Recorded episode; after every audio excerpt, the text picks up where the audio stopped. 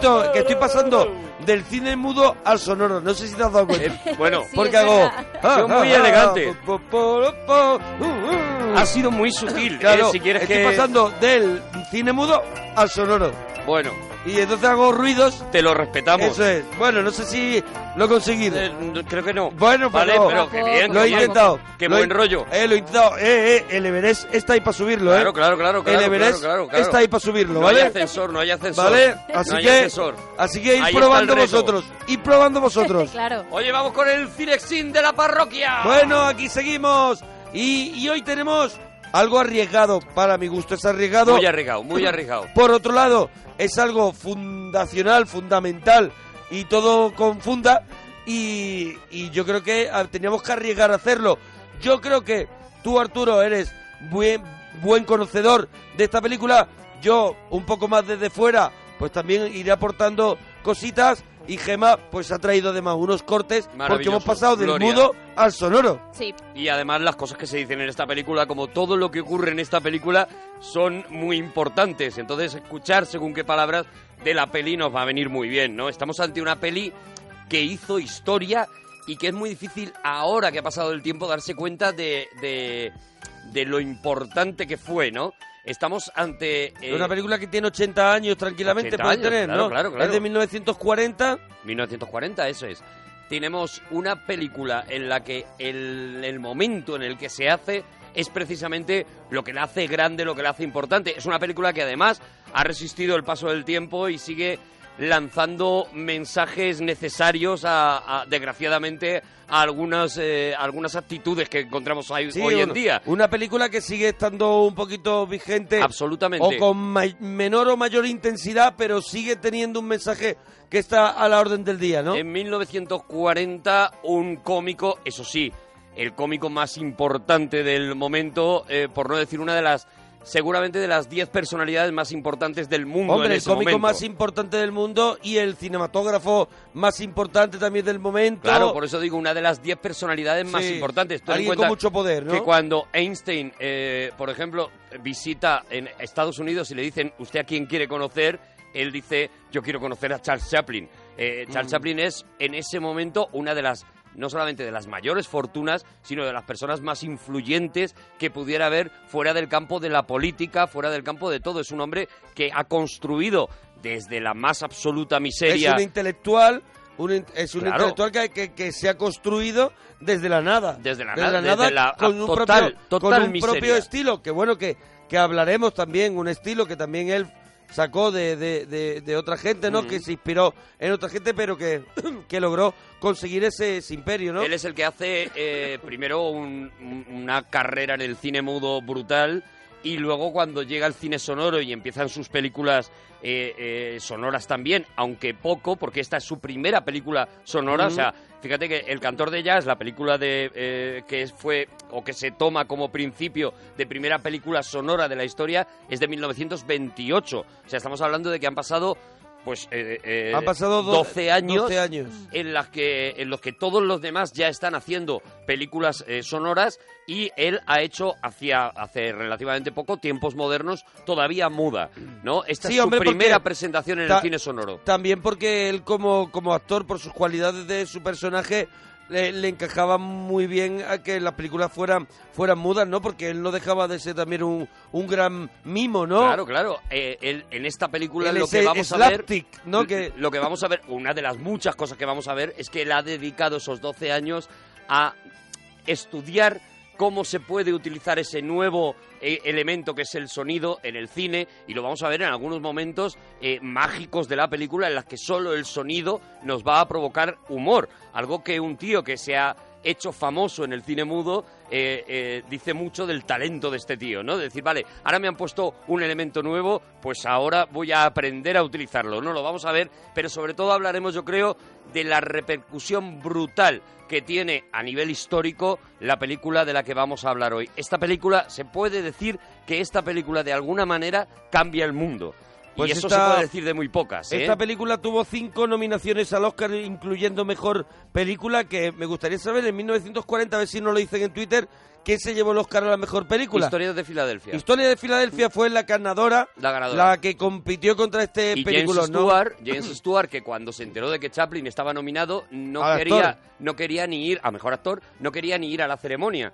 Y se quedó alucinado y muerto de vergüenza, lo ha contado muchas veces, cuando no le dieron el, el- el Oscar, por lo menos al mejor actor, a la película de Chaplin. Él ha confesado muchas veces que sintió mucha vergüenza recogiendo ese Oscar que sentía que no se merecía. Bueno. de hecho, es una de las grandes injusticias de los Oscars, ¿no? Se le ha dado un Oscar honorífico a, a Charles Chaplin y nada más. No tiene, no tiene, bueno, le dieron uno por el circo a eh, una especie de Oscar especial y demás, y luego le dieron un honorífico y ya está. De todos, todas de, sus por- películas. todos de vergüenza, ¿no? Sí, Todos sí, de, sí. Todos, Todos de estos que le dan de se nos ha ido pasando Se los nos ha ido años. de las manos lo tuyo, Chaplin. Eso es, pues como le ha pasado a un montón de actores o de directores, al propio Alfred Hitchcock, ¿no? Sí. Pues desgraciadamente este es otro de esos genios. Por eso cuando siempre que aparecen los Oscars y tal y parece que a la gente se le va la vida en eso, pues hay que relajarse mucho Mm. Hay que, hay que ponerle una distancia Sí. a lo de los Oscars y tomarlos como un mero entretenimiento y también como, como algo comercial, como tanto algo... con las que ganan como con las que pierden. Sí, Hay algunas sí. que ganan y que a lo largo de los años se reconoce que efectivamente era una gran película Sí. y hay otras que están completamente olvidadas y además de manera muy justa olvidadas y sin embargo en aquel año pues lo petaron Lo completamente, petaron ¿no? todo. Historia de Filadelfia es una maravilla, es una obra maestra, pero si está al lado de la peli de la que vamos a hablar hoy, yo creo que no, Bueno. no tiene parangón. Charles Chaplin, productor. Charles Chaplin, música. Charles Chaplin, guion. Charles Chaplin, director. Charles Chaplin es el protagonista de... El gran dictador.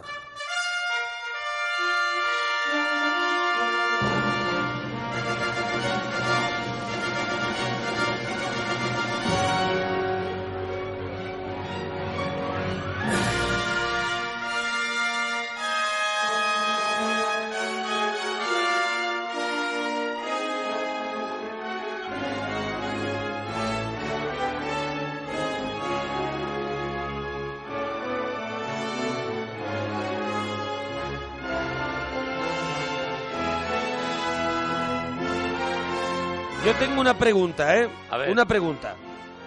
¿Cómo se pudo hacer esta película? Eh, eh, solamente gracias al poder que el propio Chaplin tenía.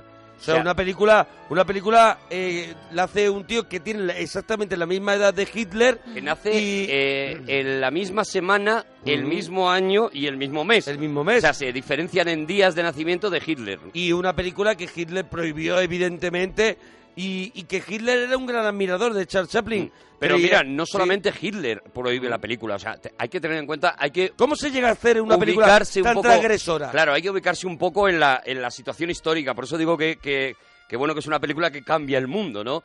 En 1938, que es cuando eh, Chaplin anuncia que va a hacer esta película, la situación mundial era, primero estamos, eh, eh, eh, ni siquiera había empezado la, la guerra mundial, o sea, eh, mm, tan al punto que, la, por ejemplo, la- las relaciones de Alemania con Inglaterra, con Mm. las relaciones de Hitler con Inglaterra, eran muy buenas en aquel momento y Inglaterra anuncia que prohibirá esa película cuando se estrene. Inglaterra, tierra natal de Chaplin, algo que hace muchísimo daño a Chaplin, pues anuncia que prohibirá esa película. No solamente eso, en Estados Unidos No, Roosevelt di- dicen que, que sí que fue, fue animó a Chaplin a que siguiera, el único, ¿no? el único. Eh, todos los lobbies de Hollywood eh, hacían, vamos a ver, la actitud de los americanos con respecto al crecimiento de Hitler, eh, sobre, sobre todo hasta, hasta que llega Pearl Harbor o un poquito antes. Hombre, Hollywood es- siempre ha sido, siempre ha sido... Es de, esos son cosas de los europeos Mm. que a nosotros no nos influyen para nada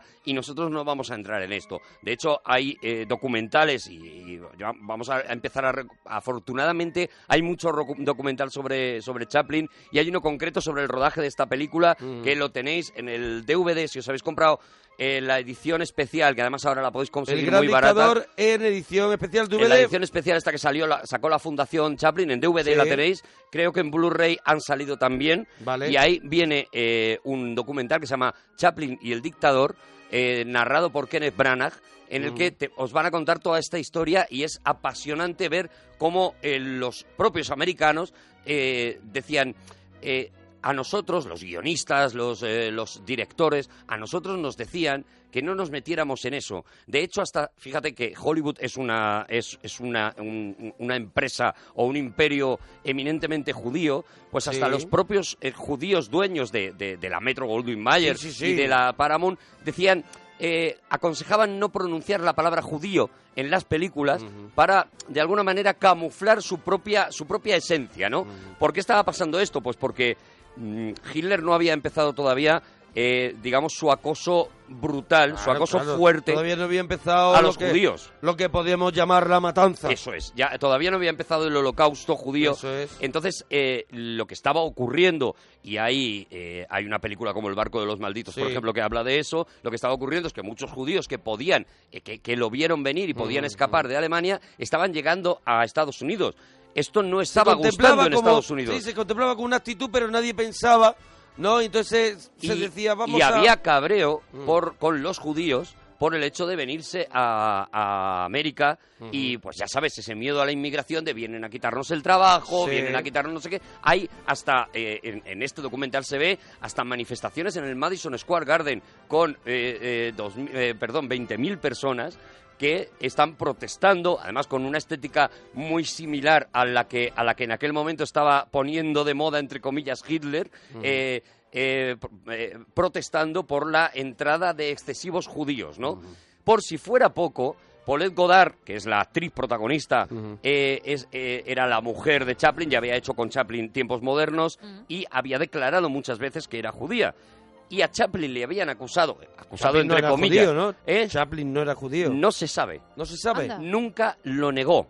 Una de las cosas que hizo en su vida fue decir que él no tenía por qué negar o afirmar una condición que eh, formaba parte de su vida privada, con lo cual nunca lo negó. Con lo cual, evidentemente, siempre se dio por hecho que Chaplin era judío, eh, por lo menos por los, eh, por los nazis. ¿no? Hay, hay escenas en las que todavía al principio, muy al principio del Tercer Reich, eh, Chaplin visita Un Berlín. riesgo por su parte y da a entender también ese corporativismo y, Claro, esa, claro. y esa ganas de estar dentro de, de esa pelea, ¿no? Claro, de Chaplin que se han dicho auténticas barbaridades, ¿no? Porque, porque siempre la gente se tira por el corazoneo y siempre se ha hablado pues de su afición a las, mm, a las mujeres más jóvenes, etcétera, etcétera. Vimos esa película que a mí me encanta con Robert Downey Jr., Chaplin. Chaplin maravillosa. la- ese. Maravillosa, la de Richard Attenborough. Pues siempre se, han- se ha ido hacia ese lado cutre de la, de la figura de Chaplin y, y nunca se ha visto el, la- el- el corazón tan enorme que tenía Chaplin. Y él además, eh, por su forma de ser, jamás alardeó de ello. Mira, te voy a poner un ejemplo. Durante la Primera Guerra Mundial, la Primera Guerra Mundial, eh, Inglaterra acusó a Chaplin de que eh, él que ya estaba en una muy buena posición en Hollywood debería haber apoyado un poquito más eh, eh, la defensa de Inglaterra y demás y la lucha con, con Alemania. Chaplin nunca, mm, nunca mm, respondió a esas acusaciones, nunca dijo nada, hasta que muchos años después de No muerto tenía Twitter. se descubrió que Mm. eh, tenían eh, que Chaplin había estado donando dinero al ejército a- al ejército inglés durante toda la Primera Guerra Mundial de manera anónima, de manera anónima, pero claro, las transferencias constaban de manera anónima para apoyar a su patria. Es decir, es un tío que nunca hacía bandera de ninguna cosa y que simplemente cuando una causa le parecía justa, pues la atacaba, ¿no? Pues Y- una película, la, que- la que traemos hoy, El Gran Dictador, que se la, se la hace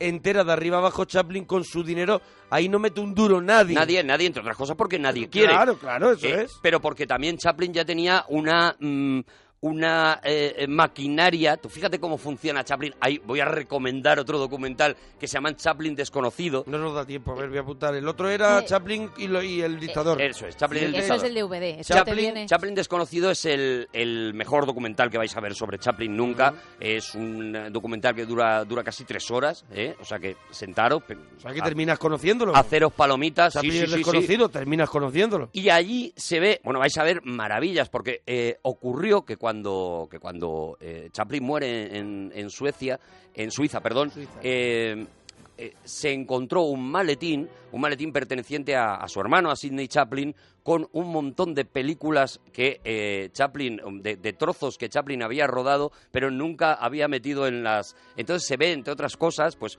un making of de cómo funcionaba Chaplin, ¿no? Para que os hagáis una idea, Chaplin cuando está rodando, por ejemplo, eh, eh, Un detrás de la tiempos cámara modernos, sí, Sí, es una especie de detrás de la cámara con algunas escenas, muchas escenas eliminadas, Eliminadas. que las ves ahora y dices, pero qué de genialidad. rodaje, ¿no? Como- y mucho- cómo sobre hizo. todo eso, cómo funcionaba. O sea, Chaplin tenía a todos sus empleados, los tenía a sueldo fijo. Ujú. Su estuviera, gente, su gente. estuviera o no estuviera rodando eso es. películas. De manera que, por ejemplo, durante el rodaje de tiempos modernos, eh, se ve como Chaplin se atasca en un gag, se atasca y no sabe cómo terminar ese gag. Se ve además perfectamente cómo hace, piensa, intenta pensar cuatro o cinco maneras, tal, no sé qué, y les dice a todos sus empleados, les dice, iros a casa y ya os llamaré cuando tenga el final de este gag y seguimos rodando la película. Bueno, pues pasaron tres años. Tres años en los que él estuvo manteniendo a todas esas familias. Es decir, fíjate qué imperio tenía y también qué manera de trabajar, ¿no? Él, él sabía de todas formas que a cambio les podía llamar a las seis de la mañana porque se les había ocurrido una cosa magnífica y necesitaba rodarla ya, ¿no? Era un era un preciosista, era un enfermo del detalle y eso es lo que vamos a ver en una película como esta, ¿no? Esa esa capacidad de Chaplin Por eso tampoco y tiene ese poderío, por eso ¿no? tampoco tiene una gran producción en lo que son claro. películas, porque después vemos mm, miles de cortos de cortometrajes de, de cine mudo de, de Chaplin, pero lo que son películas, Claro, y películas todo películas dirigidas por él, porque los cortos, la mayoría, no, claro, los, eran no los había eran dirigido de, él. de, de esta factoría que Eso es. Ya los del final, ya cuando empieza eh, con. El lo- chico, ¿no? Eso es, con el chico, armas al hombro, que Sí. tiene mucho que ver con esta película. Esta película, de hecho, es una especie de, de- de secuela de Armas al Hombro. Mm. También, de alguna manera, inventa la secuela, porque retoma al personaje de Armas al Hombro al principio, al de, la película, de la película que es el en la Primera Guerra Mundial. Sí. Es ese soldado, ¿no? Es ese soldado. Bueno, y la película empieza así, justo, ¿no? Con, con esa el Primera Guerra Mundial. Mr. Bean. Eso es. Con el soldado Mr. Bean, que no es otro que Charlotte. Claro, Eh, Charlotte. Chaplin ha decidido en esta película también despedirse de Charlotte. y, y va a ser la última vez que lo interprete. Y ojo, va a ser la primera vez que escuchemos a Charlotte hablar. Hablar. Que En- es el- en una película. Al principio tiene como cruza unas palabras y te sientes raro. Sí, te sí, sientes sí, raro. es muy raro. Porque Charlotte, Charlotte ha hecho todos los gestos, ha mirado para todos lados, se ha equivocado y de pronto dice, ¿tienes armas? No, no tengo. Y dices, Uy. uy, ¿ha hablado Charlotte? pero sí, hablar. Claro. Bueno, habíamos visto ¿Ha ya al final de tiempos modernos cómo eh, Chaplin hacía hablar a Charlotte, pero haciéndole hablar en una jerga ininteligible, en un idioma que se había inventado él, en una especie de canción que cantaba al final. Un po- eh, Chaplin hacía hablar a Charlotte, pero haciéndole hablar en una jerga ininteligible, en un idioma que se había inventado él, en una especie de canción que cantaba al final, un poco haciendo burla al cine sonoro, o un poco diciendo, ya vengo yo con lo del sonido ahora, ¿vale? Sí, sí. Iros, iros sentando que ahora vengo yo, ¿no? Y aquí en esta película vamos a escuchar a Charlotte hablando, pero si te fijas durante toda la película, excepto al final, las frases que dice son las frases más tontas del mundo. O sea, eh, no dice absolutamente nada profundo. Dice, pues sí es verdad, eh, baje usted, Sí, sí, tenga sí. usted cuidado. Eh, hace una serie de frases que luego sería lo que imitaría eh, Jacques Tati, un, o- otro de los grandes genios que ojalá podamos traer algún día alguna película como Mi tío, Jules de Fed, a- aquí a- al, al Cinexin, ¿no?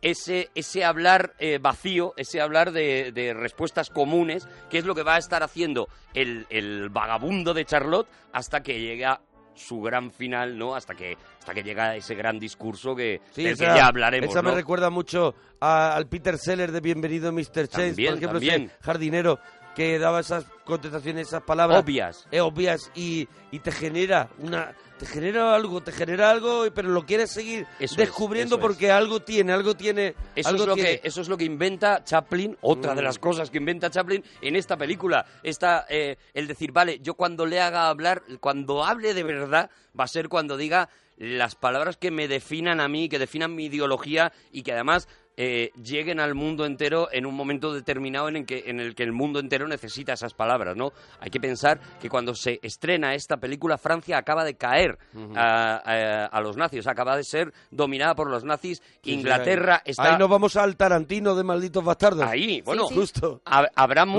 Justo. de Tarantino, iremos hablando mucho de. Malditos Bastardos de Tarantino a lo largo de la película porque hay mucho retomado por Tarantino en, en su película.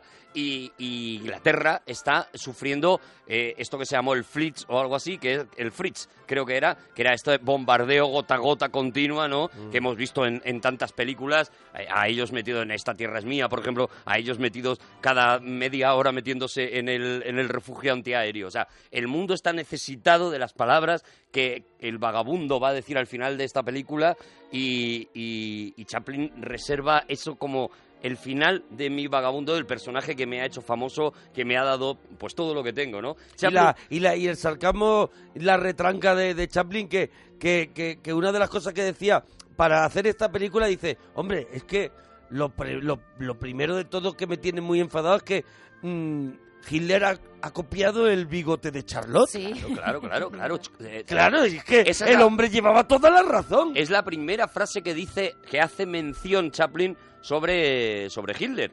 Dice, Hitler me ha copiado el bigote. En un momento en el que Hitler, insisto, es que es muy difícil colocarse en Hombre, claro que es muy- es muy- 1936, es muy difícil 37. y no tenemos ninguna gana de Claro, colocarnos. que no. no, no, no. Pero, pero mentalmente pensar que en aquel momento nadie veía a Hitler como la amenaza en la que se Claro, claro, convertiría. claro. Entonces él simplemente hace un chistecito. Lo que pasa es que él poco a poco se va empapando de lo que está Mm. pasando allí, se muere de miedo y, y es cuando él decide, él y curiosamente otro grande de la comedia, Ernst Lubitsch, que dos años después sacaría Ser o Ser no no ser, ser. también eh, jugando Que con la las... traeremos al regalito. Tú tenías ganas de segurísimo, yo- hacerla, Me ¿eh? vuelve loco esa película. Mm. Y, y- y son los dos primeros eh, cineastas, dos cómicos, que eh, dan la cara para defender el nazismo y para acusar a Hitler de esto que estás haciendo no nos gusta absolutamente nada, ¿no? En ser o no ser esta, esa frase maravillosa de lo si le cojo hago con él lo mismo que Hitler hizo con hizo con Austerlitz, ¿no? Una cosa así es lo que es lo que dice. Bueno, pues en esta película que fue la primera, ya digo, lo primero que nos encontramos es esa primera guerra mundial y los palos van para todo el mundo. Vemos que eh, Chaplin está encargado de un gran, eh, un gran cañón, gigantesco cañón, que se llama algo así como Gran Berta. ¿Vale? Bueno, pues este es el primer palito. Gran Berta es Gran Bretaña, evidentemente, es el primer palito a su, a su país que había dicho que iba a prohibir esta película y la, nombra un cañón, un cañón flácido, un cañón que, un cañón que tiene, que un tiene, cañón que, que, que, que la bomba cae. cañón cae- que tiene un bajonazo, tiene que un tiene, bajonazo, que- que tiene eso. eh, un gatillazo. Un gatillazo, eso, eso es, eso es. Y ahí vienen los gags de, de Charlotte. Sí. El gag de Charlotte hay uno eh, espectacular con la, con la, con la, con la bala, esa bala que, que hay que tirar y explota y él se le cuela por la manga y empieza a hacer Ah, ahí con un la poco granada, es con la granada, la Con granada, la granada que se mete tal, el, el gag físico, estamos todavía eso, eh, eh, eh, en puro cine mudo, ¿no? La la película va a ir creciendo, pero... Sí, a- a y también y también yo creo que el increciendo de la película también está muy medido por Chaplin Sí, hombre. en el sentido de que de que te, va- te puedas te vas a reír ahora,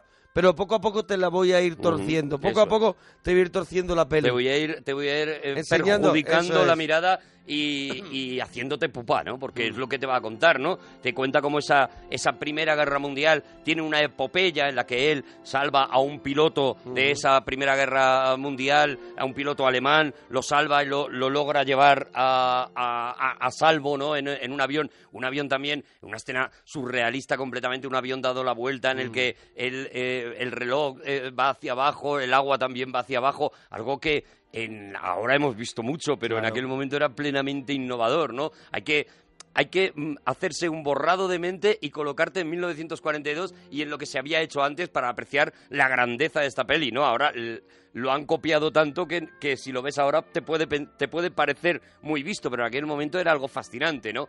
Y bueno, y ahí acaba, ¿no? Esa, esa especie de peripecia en la Primera Guerra Mundial, porque la, la Primera Guerra Mundial acaba con el fracaso de los alemanes, ¿no? Sí, de hecho tenemos ese momento en el que van los dos en la avioneta, tienen el accidente y acaba pues eso con el fracaso como tú bien dices. Primavera, en Tomeinia. Hilda estará ahora en el jardín cuidando los narcisos. Ah, cómo adora los narcisos. No los corta por temor de hacerles daño. Cortar un narciso es como segar una vida. Mi dulce y sensitiva Hilda.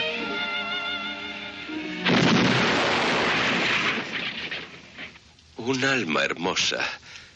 Le encantan los animales. Y los niños también. ¡Hemos aterrizado! ¡El mensaje! ¿Dónde lo tienes, camarada? ¿Dónde? ¿Está usted herido? Rápido, lléveme ante el general Schmloffel. ¿Qué es eso? Corre, sal de ahí. Si no entrego el mensaje, enseguida nos derrotarán. La guerra ha terminado. ¿Eh? Hemos perdido. Y vamos a- a dar, a enterarnos de que en ese accidente de avión, este personaje, este Charlotte, ha perdido la memoria y no sé si te suena Goodbye Lenin, pero es, es lo que nos va a contar esta película realmente. Lo que nos va a contar es que él eh, pierde la memoria al final de la Primera Guerra Mundial y cuando vuelve a su casa eh, eh, ha cambiado todo porque ha llegado, ha llegado el gran dictador, el gran Hinkel, que es el que, el que está gobernando en ese momento. Toda Alemania ha cambiado, toda su vida ha cambiado y sobre todo todo el trato a los judíos, eh, que en aquel momento ya empieza a acrecentarse, ha cambiado también. Pero antes vamos a conocer al gran dictador, al Führer, al Führer Adolf Hinkel. Al furor. Führer Adolf Hinkel. ¿Tú sabes que Chaplin escribió todo el guion completo hasta la escena, o sea, todos los movimientos de las secuencias del baile con la, con la bola del mundo, todo escrito milimétricamente, menos el personaje de su alemán, que era totalmente improvisado? Era completamente improvisado y viene de una broma que él hace eh, con su hermano, y lo cuenta, lo cuenta su hermano en este... Con en este- Sidney Chaplin. Con Sidney Chaplin. eh, lo cuenta como eh, Chaplin mm, llegó un momento que decía que le aburría mucho ir al cine a ver películas muy malas, ¿no? Estas películas de serie B. Él solamente veía las películas de los directores que le interesaban Mm. y luego lo que sí le encantaba era ir a ver eh, ir a ver los los eh, document- los nodos. ¿Vale? Vale. Los informativos. Había algunos cines que ponían los informativos de todo el mes seguidos. Esto te daba, pues imagínate, una, un par de horas de nodos uno detrás de otro, ¿vale? Y él se De iba gente con que su se hermano. tal como es. Él se iba con su hermano y se lo pasaba a teta doblando a los personajes que salían en el informativo, inventándose el idioma.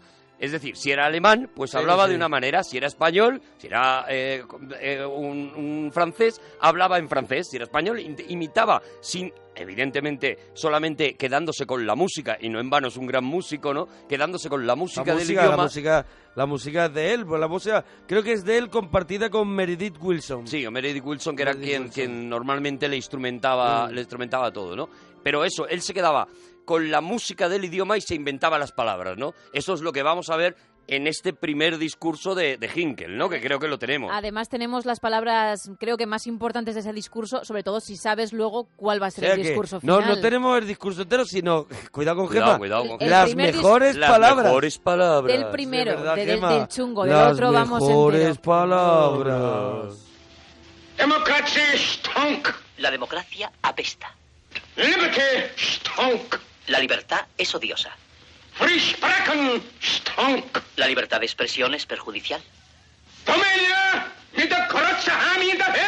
Tomenia tiene el más grande ejército del mundo. La armada más grande del mundo. Er. Pero para seguir siendo grandes tenemos que sacrificarnos. Ah. Tenemos que apretarnos el cinturón. Chaplin, Chaplin admiraba muchísimo a Hitler como actor, Como actor. dicen, porque tiene la película esa, El triunfo de la voluntad, donde dice que, que él, él decía, tengo que prepararlo muy bien porque él es un gran actor de cara al público. ¿Os acordáis que en el Cinexin de Malditos Bastardos Mm. hablamos de el triunfo de la De la- libertad? sí, de la voluntad. Eso es, y de Leni Riefenstahl, Sí, su sí. directora, y de eso, de la, de la voluntad. que he Gary dicho, de la sobre el congreso del partido y de nazi. esas imágenes y de cómo han en influido Nuremberg. en todo el cine moderno, el, todo el cine que vemos ahora, ¿no? Pues al primero al que le influye es a, a Chaplin, Chaplin. que copia muchos de esos momentos directamente de este documental que le deja completamente impresionado como a cualquiera que lo vea, porque incluso hoy sigue impresionando vi- visualmente lo que fue aquello, ¿no? Ese, ese desfile eh, eh, brutal que, que juntó, en el que Hitler juntó todo su poderío para hacer una película, pues ya digo, eh, estremecedora pero inolvidable a nivel visual, ¿no?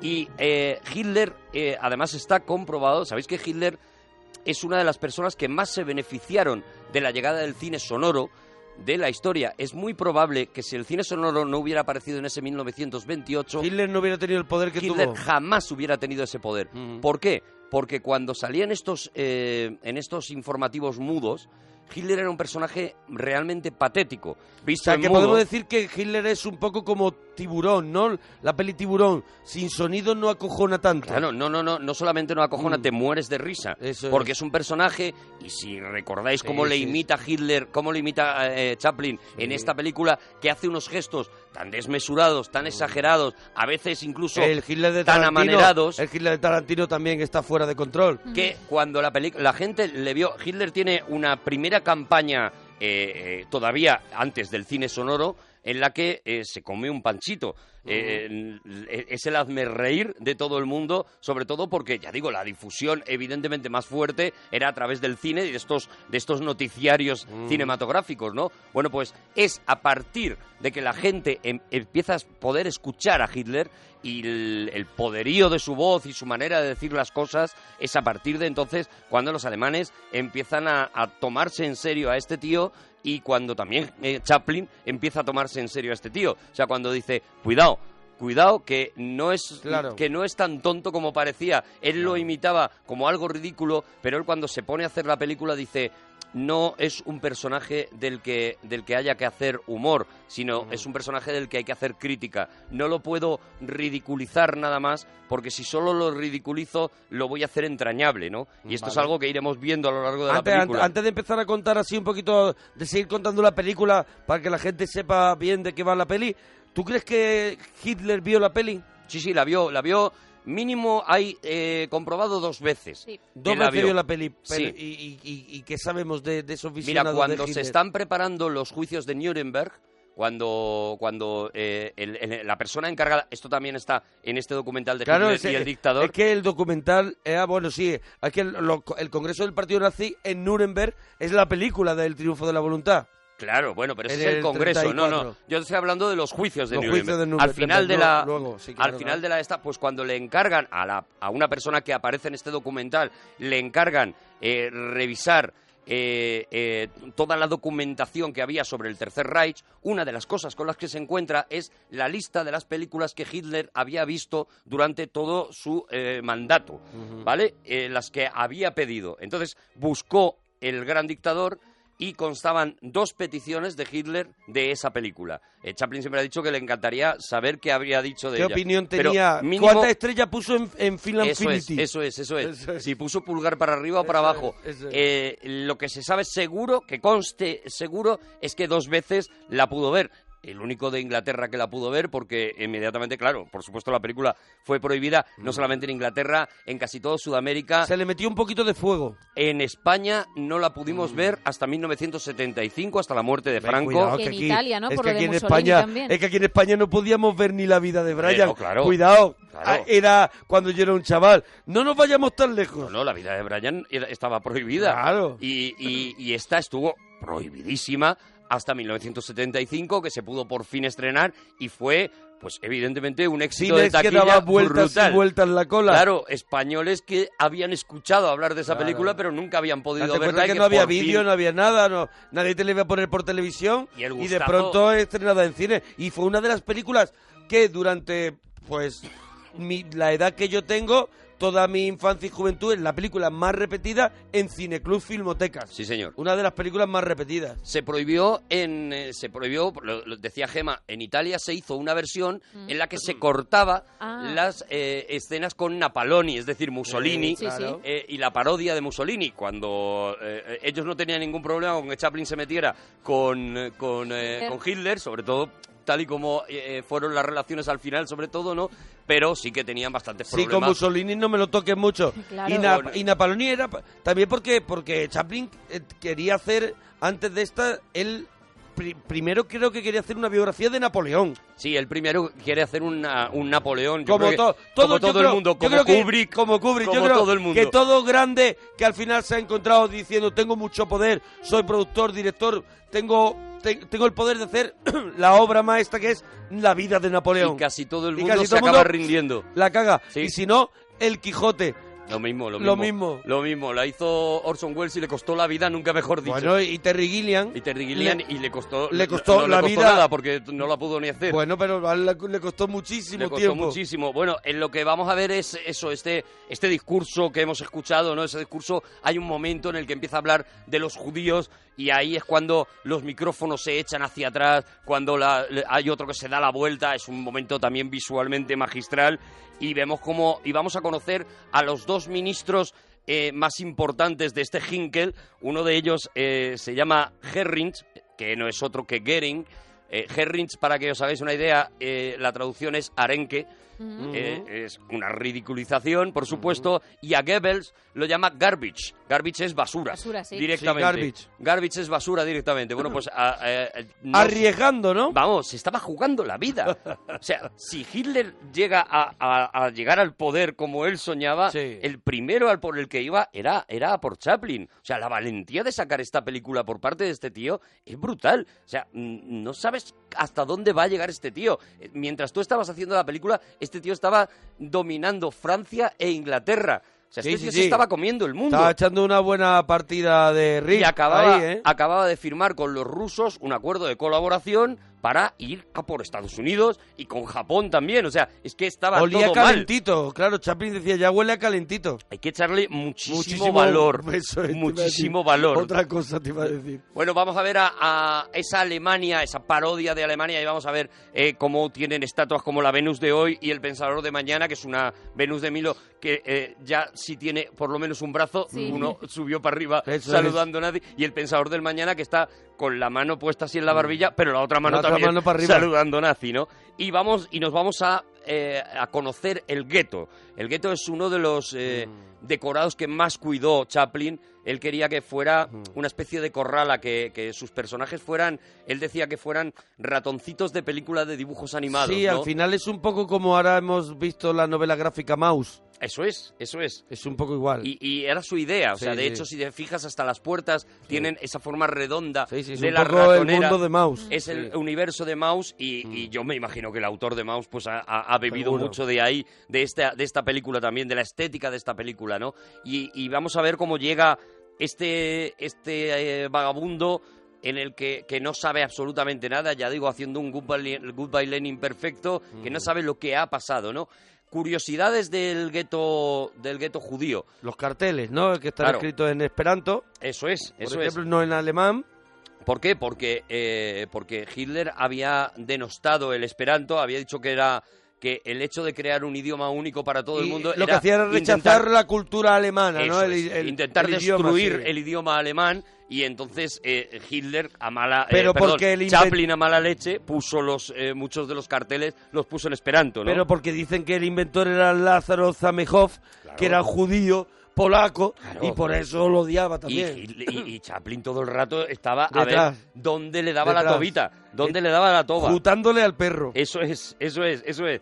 Bueno, él entra a, en su barbería, se encuentra la barbería llena de telarañas, no entiende nada, pero nos encontramos con el conflicto inmediatamente porque en cuanto se asoma a la calle aparecen dos guardias nazis. No podemos decir nazis porque no son nazis, no se llaman así, ¿no? Pero son de estos de lo que llamaban la doble cruz. En Dos esta guardias película, de los malos. Dos guardias de Hinkel que, eh, que inmediatamente lo empiezan a, a acosar.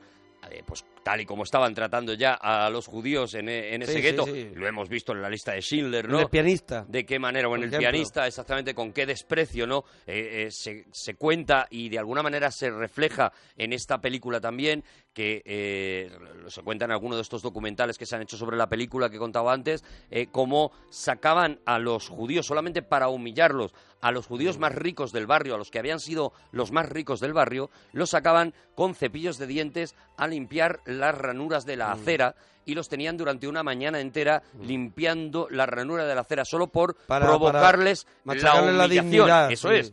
Eh, fue lo primero que hizo. Luego ya Luego hizo ya- cosas mucho más terribles. Claro. Pero lo primero que hizo fue humillarlos, Primero bajarlos, ¿no? los fue matando matando un poquito por dentro y luego los mató por Y fuera. una, Claro. una cosa que no sé si sabrás tú si es cierta o no. Double cross en inglés también dicen que significa que es sinónimo de traición. Y que por eso lo utilizó como pues la no cruz ¿ves? de... Ah, mira, Ah, mira, mira. mira, cuidado, cuidado. Cuidado, cuidado. Cuidado Eh, que eh, esta vez no podemos decir que sea el dato mierder No, no, no, no. de no, Gemma no. Ruiz. Nos porque, ha callado a todos. Porque nos ha callado. Nos ha callado. No, te- tampoco puede- tiene por qué tener razón. Que me lo ¿Sabes? digan La yo, verdad es que ha dicho, dicen ser. que, ¿sabes? Dice que, y que no, podido ella decir. no ha defendido el comentario en Se lo ha podido decir su Hombre, primo me puedo equivocar, que me lo digan, yo creo que sí.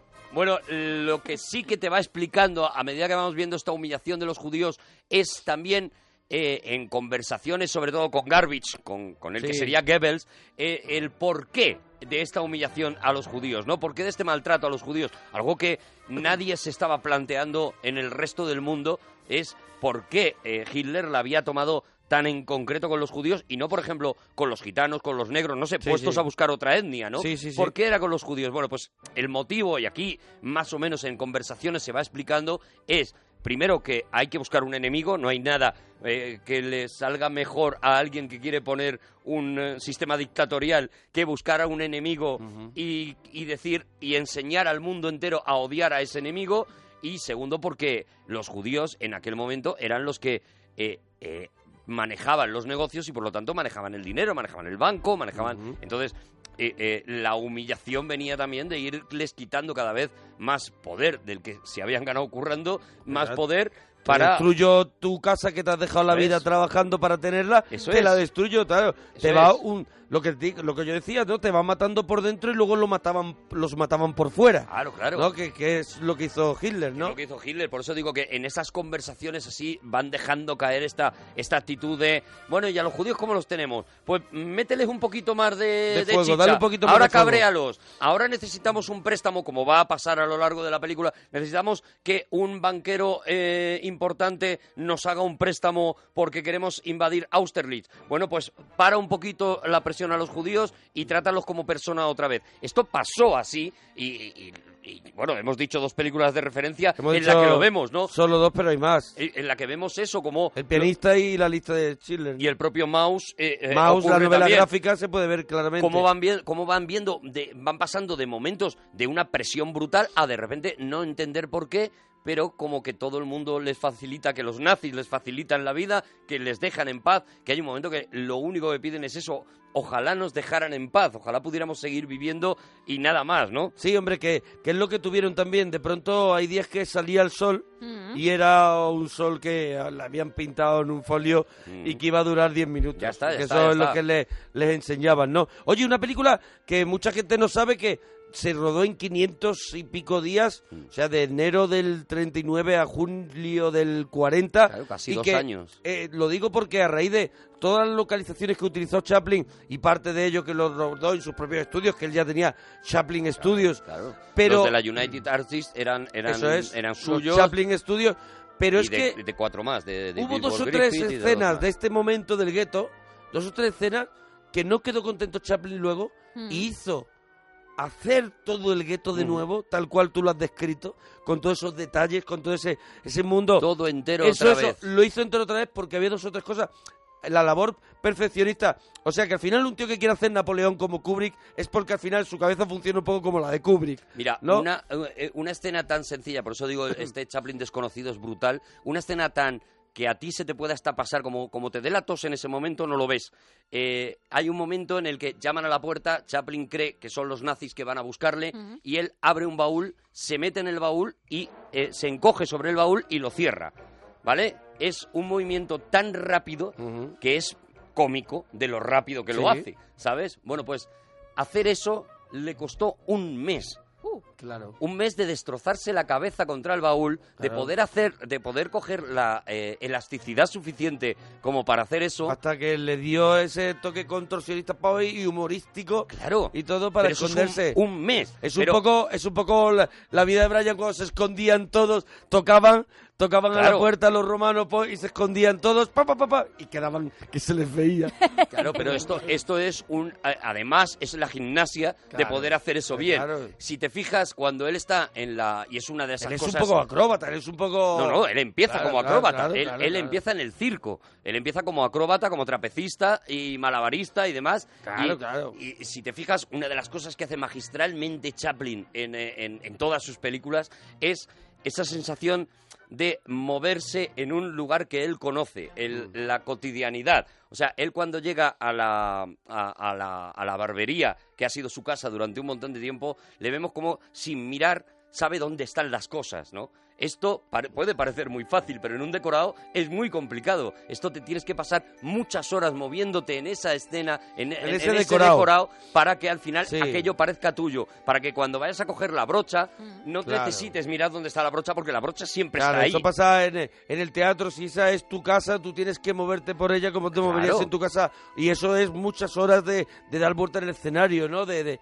de sentir que es tu casa, ¿no? Pues, pues imagínate Bueno, pues es tantas para- localizaciones. Estamos dando 20.000 posibilidades de que os enamoréis del genio de Chaplin, ¿no? Desde como actor, como guionista o como tío valiente, ¿no? Lo que vamos a ver es, bueno, pues eso, esa historia en la que este eh, vagabundo y sus amigos, sus compañeros del gueto, se van a ver cada vez más acosados eh, por, por las presiones de nazi y vamos alternándolo con esos momentos en los que vemos al, al dictador Hinkel, ¿no? Eh, eh, completamente embebido de sí mismo, este, este dictador eh, enloquecido y que nos va a dar una de las escenas, yo creo, inolvidables de la historia del cine, que es cuando Hinkel se queda solo en su despacho, hace este Leave Me Alone y, y- y coge un globo, una, una bola Ah, del mundo, Vale, vale, vale. y entonces Claro. levanta esa bola y baila con esa bola. Otra escena que, Otra bueno, esas otra escena que es de las escenas de la historia del cine, si hay un,